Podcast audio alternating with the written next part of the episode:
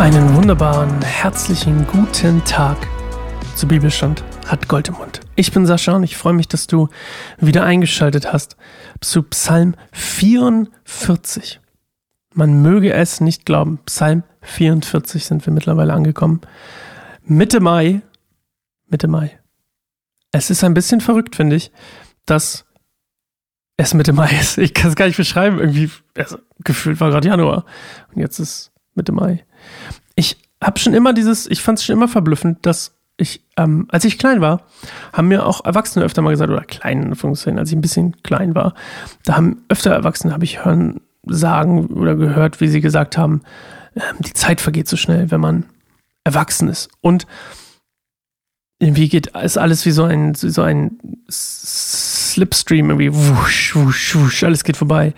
Und ich habe das, äh, als Kind empfindet man das gar nicht so und ich empfinde es absolut mittlerweile so. Es ist verrückt und gleichzeitig irgendwie traurig. Ich bin, vielleicht geht dir das auch so, ich bin wirklich erschrocken, wie schnell einfach ein Tag vergeht. Wie schnell ein Monat einfach rum ist, eine Woche ist, oh, ist schon wieder Wochenende, oh, ist schon wieder das, oh, ist schon wieder das. Und es ist, es ist erschreckend, ich kann es gar nicht anders sagen. Wir lesen heute Psalm 44, wieder ein Psalm der Nachkommen Korachs. Wenn du es beim ersten Mal für, für nicht mitgekriegt hast, ich habe es gegoogelt. Korach war ein Typ, der einen Aufstand gegen Mose und Aaron angezettelt hat und äh, dafür bekannt ist. Und das anscheinend hier sind, in, hier steht nicht Kinder, aber Kinder, Enkel, en Urenkel, wer weiß, was es ist. Und ja, das, die haben diesen hier geschrieben und die haben auch schon die beiden davor geschrieben. Und ähm, meine Theorie übrigens immer noch vom vorher auch. Und ich habe es dann nochmal gelesen, den Psalm 43 und dachte, Mensch, das 43, 42, die sind doch, das klingt doch wirklich so, als hätte das, hätte das jemand irgendwie so, im Exil geschrieben, so ohne wirklich vor Gott kommen zu können auf dem Altar oder auf dem Berg Zion. Naja, also Psalm 44, erstmal eine Minute mit der guten alten Musik in Ruhe, mach deine Augen zu, genieß Gottes Gegenwart Such ihn in deinen Gedanken, in deinem Herzen, in deinen Gefühlen, in deinem, in deinem Umfeld, in, deinem, ja, in deinen Sinnen. Und dann hören wir uns gleich wieder.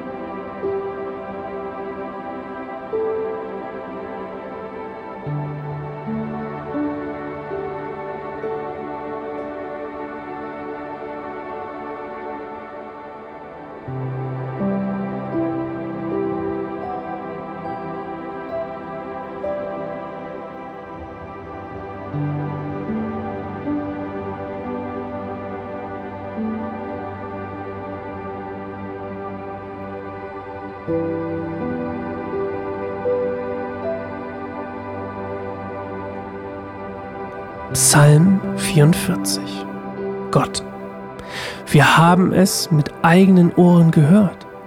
Unsere Vorfahren haben uns erzählt, was du vor langer Zeit getan hast. Du hast die anderen Völker vertrieben und das Land unseren Vorfahren geschenkt. Du hast ihre Feinde vernichtet und unsere Väter befreit, damit unser Volk sich ausbreiten konnte. Sie haben das Land nicht mit ihren Schwertern erobert und nicht aus eigener Kraft gesiegt. Deine große Macht war es, die ihnen zum Sieg verhalf, weil du auf ihrer Seite warst und deine Liebe bei ihnen war. Du bist mein König und mein Gott. Auf dein Wort hin erringt dein Volk den Sieg. Nur mit dir können wir unsere Feinde schlagen und nur in deinem Namen können wir sie besiegen. Ich verlasse mich nicht auf meinen Bogen und vertraue nicht auf mein Schwert, dass es mir hilft. Du bist es, der uns den Sieg über unsere Feinde schenkt und die umkommen lässt, die uns hassen. Gott, alle Tage wollen wir dich loben und deinem Namen unaufhörlich danken. Doch jetzt hast du uns verstoßen und beschämt. Du führst unser Herr nicht mehr in die Schlacht. Du lässt uns vor unseren Feinden fliehen und gestattest ihnen, unser Land zu plündern. Du gabst uns hin wie Schafe zur Schlachtung und hast uns unter die Völker zerstreut. Du hast uns, dein kostbares Volk, für einen Hungerlohn verkauft, mit dem du nicht den kleinsten Gewinn gemacht hast. Du hast zugelassen, dass unsere Nachbarn uns verlachen. Den Völkern um uns herum sind wir zum Spott geworden. Du hast uns zum Spott werden lassen, sodass die ganze Welt über uns lacht. Jeden Tag habe ich meine Schande vor Augen und Scham steht mir ins Gesicht, wenn ich den Hohn unserer Spötter höre und die rachedurstigen Feinde sehe. Dies alles geschah, obwohl wir dir treu waren und deinen Bund nicht verletzt haben. Unsere Herzen haben dich nicht verlassen. Wir sind nicht von deinem Weg abgewichen. Dennoch hast du uns in der Wüste niedergestreckt und uns mit Dunkelheit und Tod bedeckt. Hätten wir Gott vergessen oder unsere Hände im Gebet zu fremden Göttern erhoben, hättest du es gleich gewusst, denn du kennst die Geheimnisse unserer Herzen. Aber weil wir an dir festhalten, werden wir jeden Tag getötet und wie Schafe geschlachtet. Herr, wach auf! Warum schläfst du? Erhebe dich, verstoße uns nicht für immer. Warum wendest du dich von uns ab? Warum verschließt du deine Augen vor unserem Leid und unserer Unterdrückung?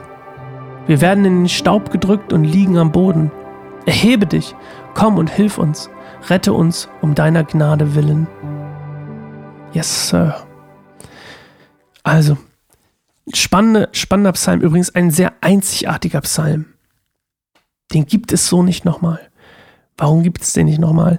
Das Einzigartige an diesem Psalm ist nämlich, dass es den, das quasi das Leid und den Glauben eines ganzen Volkes ausspricht. Also hier wird quasi das ganze Volk erhebt seine Stimme im Leid, in der Unterdrückung und klagt über Gott und klagt Gott an. Es ist eine Klage eines ganzen Volkes. Und das ist einzigartig. Und ich bin immer wieder absolut fasziniert davon, dass jemand sich traut, oder in dem Fall ein ganzes Volk sich traut, zu sagen, Gott, wir haben nichts falsch gemacht.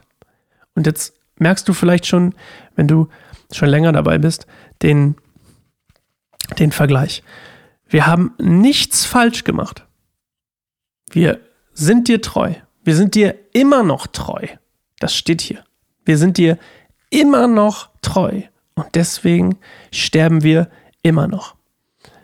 Äh, Vers 23. Aber weil wir an dir festhalten, ja, Gegenwart, werden wir jeden Tag getötet und wie Schafe geschlachtet. Jeden Tag, immer noch. Also, glauben Sie an Gott. Sie haben nichts falsch gemacht. Und Gott kümmert sich nicht um Sie. Und vorher hat Gott Ihnen die Siegel geschenkt und jetzt nicht mehr. Und das erinnert natürlich extrem krass, finde ich, jetzt Achtung, an Hiob, logischerweise. Weil es dem genauso ging.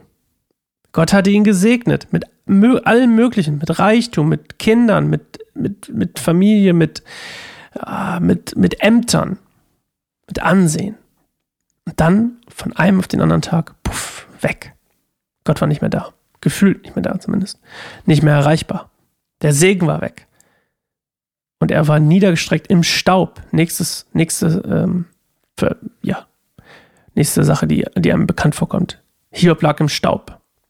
Hier spricht er davon, dass sie in den Staub gedrückt werden und am Boden liegen, also dem Tode nahe sind.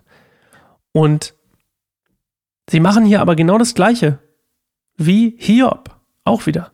Sie setzen immer noch ihr Vertrauen, auch in dieser Notlage, auf Gott.